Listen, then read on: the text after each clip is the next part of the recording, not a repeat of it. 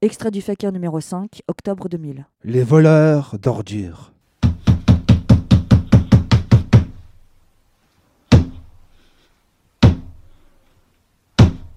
Alors on va pas tout raconter parce que c'est rocambolesque comme histoire. Euh, disons que vous avez repéré un tas de batteries dans la société là, euh, à Grival-de-Noix, une coopérative je pense. Devant le président, les trois terroristes se tiennent droit, main dans le dos, style euh, très à vos ordres mon adjudant. Donc vous y retournez le samedi d'après, vous grimpez par-dessus le grillage, l'un de vous tombe, la sirène se déclenche, on vous poursuit, et bon là j'abrège, mais en gros, le coup s'enlise puisque la procureure pouffe d'avance. Vous traversez une rivière et que vous restez coincé dans la vase. Euh, c'est bien ça. Nos trois pieds nickelés opinent un peu rouge. Le procès fictif de Laetitia. Mais euh, vous saviez ce que vous faisiez, euh, vous, monsieur G. Vous, vous êtes un grand garçon. Oui, ça fait longtemps. C'est le patriarche de la bande, 46 ans. Après 23 années de maçonnerie et deux passages en usine, il vit de son RMI et des allocations de ses cinq enfants. Et il en pense quoi, votre fille, de son père, qui passe en correctionnel?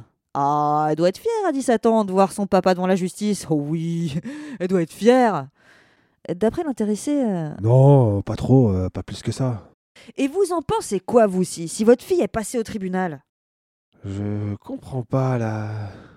Eh bien, si on arrêtait votre fille et qu'on l'amenait ici, Je vois pas le rapport là. Euh, nous non plus. Mais la procureure vient au secours du juge. Elle est passée devant le tribunal pour enfants, votre fille, non? Hmm, Non, jamais. Mood, l'accusatrice, l'air de dire soit euh, mon œil, on l'a déjà vu ici, soit si on l'a pas encore coincée, euh, ça ne saurait tarder. Elle poursuit. Bah, enfin, votre fille, elle pourrait en commettre un, elle aussi, de délit. Je vois pas la question. Le juge reprend, très calme, très pédagogue. On peut imaginer, euh, avec un exemple, si votre fille. comment elle s'appelle, votre fille? Laetitia. si Laetitia, elle s'introduit sur le parking de. Comment c'est déjà? Carrefour. Et qu'elle volait du coca? On, peut imaginer, non? Donc on l'arrête, on la met en garde à vue, on vous appelle. Et là, vous lui dites quoi? Euh, je lui dis d'aller voir sa mère. Ben voilà, voilà ce que c'est. Voilà un bon exemple de démission paternelle. Mais vous avez raison, hein, après tout, elles ont voulu l'autorité parentale, maintenant elles l'ont, qu'elles se débrouillent avec. hein. Mais oui, parfaitement. La procureure se retient de pouffer. Monsieur G mire le plancher triplement accablé. Comme pilleur de décharge d'abord, comme archétype de démission paternelle ensuite, et comme père d'une potentielle voleuse de soda enfin. Le beau-fils prodige. Dix minutes plus tard, son avocate corrigera pourtant. Euh, Laetitia, c'est pas vraiment sa fille, seulement sa belle-fille. C'est pour ça que tout à l'heure, il a réagi comme ça. Il, il a conseillé d'en parler à la mère. Après une hésitation, le juge sourit. Ah bah tant mieux, tant mieux, ça me permet de faire le lien avec Monsieur T. Et il se tourne vers le bedonnant à moustache, 33 ans, le cerveau du groupe, qui a entraîné son beau-fils de 19 ans dans l'aventure. Je l'ai pas forcé, moi. Il est majeur, il a voulu venir. Et vous, pourquoi vous l'avez fait? Les mots du jeune restent coincés dans sa glotte. Pardon? Pour aider mes parents. Ah bah bravo, bravo, voilà une drôle de conception de la solidarité familiale. La procureure pouffe. Mais vous savez que ça pourrait se retourner contre votre famille parce que à la place d'un homme derrière les barreaux, c'est deux qui pourraient y en avoir. Et qu'est-ce qu'il fait, monsieur W, dans la vie? Il a fait des études, monsieur W. J'ai un CAP de mécanique. Le juge apprécie. Au milieu de la masse des non-diplômés, c'est presque un intellectuel. Et il travaille, monsieur W, dans la vie? Oui Son avocate intervient. Un CES à l'association Yves Lefebvre. L'argument impressionne la Cour, presque un modèle d'insertion professionnelle qu'il serait regrettable de jeter en prison. Une banque la prochaine fois. Alors, vous aussi, me semble, euh, vous avez un boulot. Oui Un CEC, à la ville d'Amiens. D'où le t-shirt. Un quoi?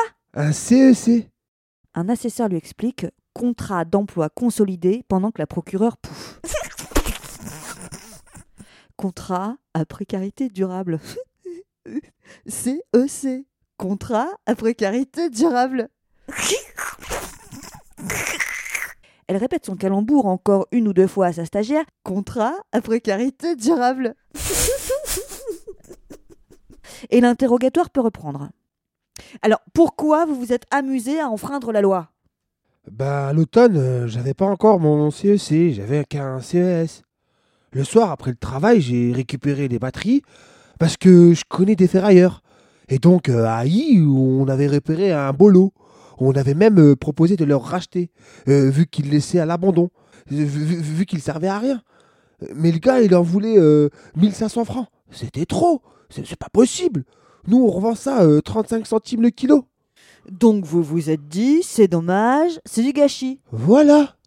Vraiment le casse du siècle qu'il avait monté. Escalader des barbelés, pénétrer une propriété privée, s'exposer à un séjour en tôle, tout ça pour embarquer deux tonnes de batteries usagées. Pendant la suspension de séance avec Emmanuel, on- calcule vite fait le bénéfice escompté. 700 francs, soit 230 francs par personne. Sachant qu'il mettrait deux heures au moins à charger le matos et encore deux à le décharger, sans compter l'essence, le stockage, le temps de transport, etc. Voilà qui ramène leur salaire à peine au SMIC horaire. Où elle est la prime de risque là-dedans? Verdict. C'est l'heure du réquisitoire. la procureure ne pouffe plus, elle tonne, brandit la menace de 14 années de prison ferme pour vol, vol avec trois circonstances, vol prémédité, vol dans un local, vol en réunion. Et rêve d'une société où les pères et les beaux-pères devraient être les relais du code pénal. Chacun ses fantasmes. Enfin, elle apaise sa propre colère et ne réclame, bonne poire, que des travaux d'intérêt général afin qu'ils prouvent au tribunal, qu'ils prouvent à eux-mêmes et qu'ils prouvent à la collectivité toute entière leur utilité. Malgré cette clémence, on collera deux mois fermes aux plus vieux, pour d'antiques larcins du même genre qui traînaient dans leur casier. Pour montrer le droit chemin aux plus jeunes aussi. Vous voyez où ça mène? Alors ne recommencez pas. Il faut savoir se contenter de son CEC dans la vie. Un article de François Ruffin, Lu par Mohamed Sidiki. Aurore Juvenel.